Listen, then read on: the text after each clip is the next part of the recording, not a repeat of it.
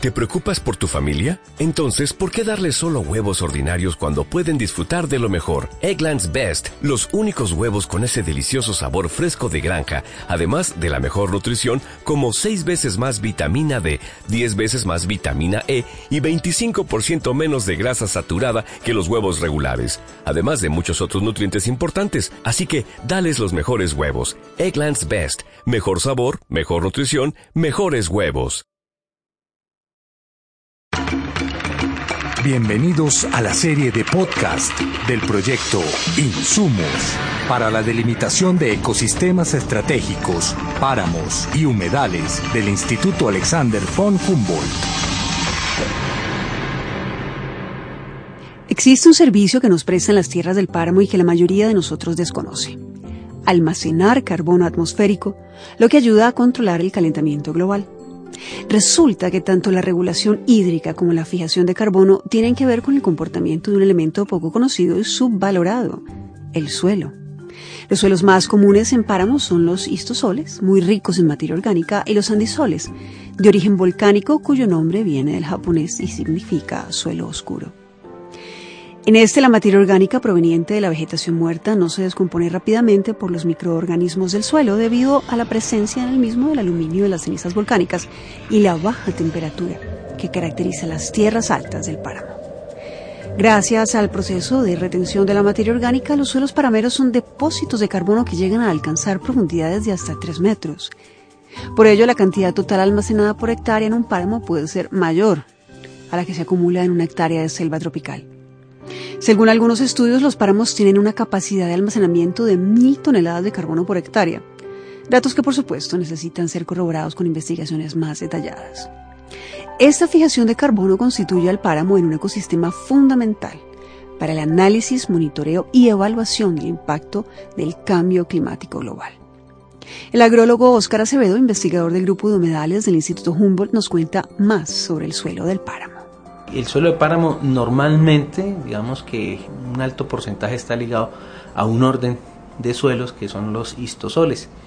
Y esto tiene que ver es porque, digamos, las condiciones climáticas y de temperatura especialmente hace que el proceso de transformación de la materia orgánica que se genera a estas alturas sea bastante lento. Es tan, es tan lento que que puede durar cientos de años ese proceso de transformación.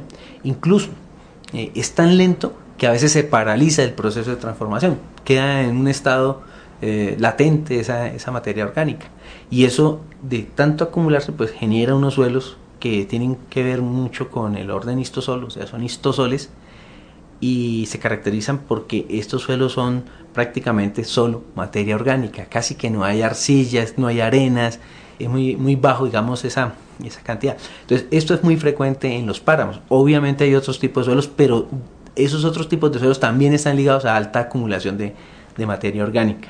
¿Qué sucede? Según los, estudiosos, se dice que los histosoles pueden albergar hasta 450 veces el volumen en agua de su volumen en suelo, ¿cierto? Esto significa que son unas grandes esponjas que pueden contener agua en cantidades. Colombia ha transformado muchos de sus páramos. Al cultivar una o dos veces de forma seguida, se agota la materia orgánica de la que se nutren los cultivos. Recordemos que ésta se acumula en el suelo muy lentamente por la temperatura a esas alturas. Al transformarse el suelo y la vegetación diseñados para la captación de agua, esta no se guarda más y se genera una transformación del clima que aleja las lluvias y las pocas que caen se van ladera abajo en ausencia de la vegetación y del suelo que las alberga. Otro motor de transformación es la ganadería. La defecación y orines del ganado generan contaminantes que no pueden ser procesados a la velocidad que se requiere por otros organismos.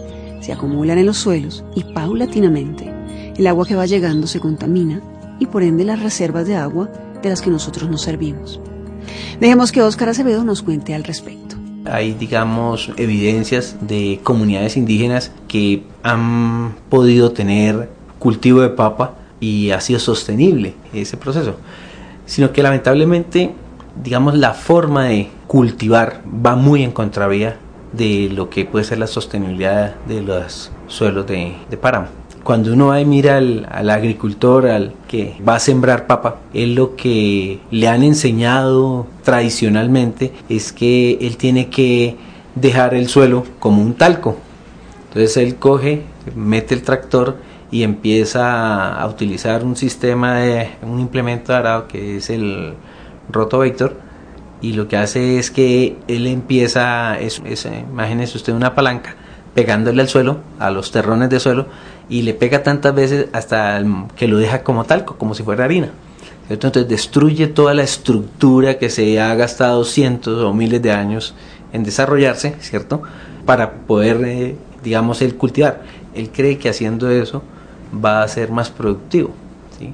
Pero lamentablemente, digamos, son creencias un poco fundamentadas y esto lo que hace es degradar. La minería como motor de transformación del páramo es motivo de polémica e intereses diversos. ¿Qué opina al respecto nuestro experto? La minería es eh, pues totalmente contraria al desarrollo de vida, porque lo que hacen en la minería, si es a cielo abierto, es eliminar completamente el suelo.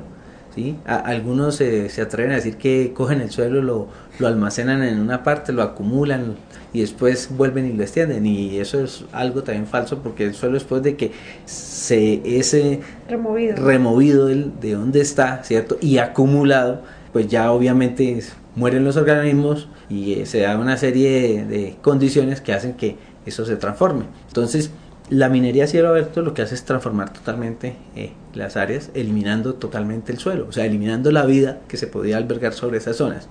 Es en ese caso tipo de minería, pero por ejemplo en el caso de la minería que tiene que ver con el oro, es digamos muy problemática porque el procesamiento del oro implica eh, una serie de sustancias que son altamente dañinas para la salud y esas sustancias se acumulan en el suelo, porque el suelo con esa capacidad filtrante pues lo que hace es tratar de quitárselas al agua, ¿cierto? Donde están contenidas y las atrapa, pero que las atrape no quiere decir que todo el contaminante que pase por ahí se fue, ¿cierto? Y queda atrapado, sino que él, digamos, se deja impactar, o sea, se deja utilizar contaminantes y si sigue cayendo agua, él ahora empieza un efecto contrario, es ir lentamente liberando lo que él almacenó o algún día atrapó, ¿cierto? Entonces el efecto es supremamente eh, fuerte porque si yo me gasté 50 años contaminando, pues va a tener como 200 eh, para que se vuelva a ir esa acumulación que, que hubo ahí.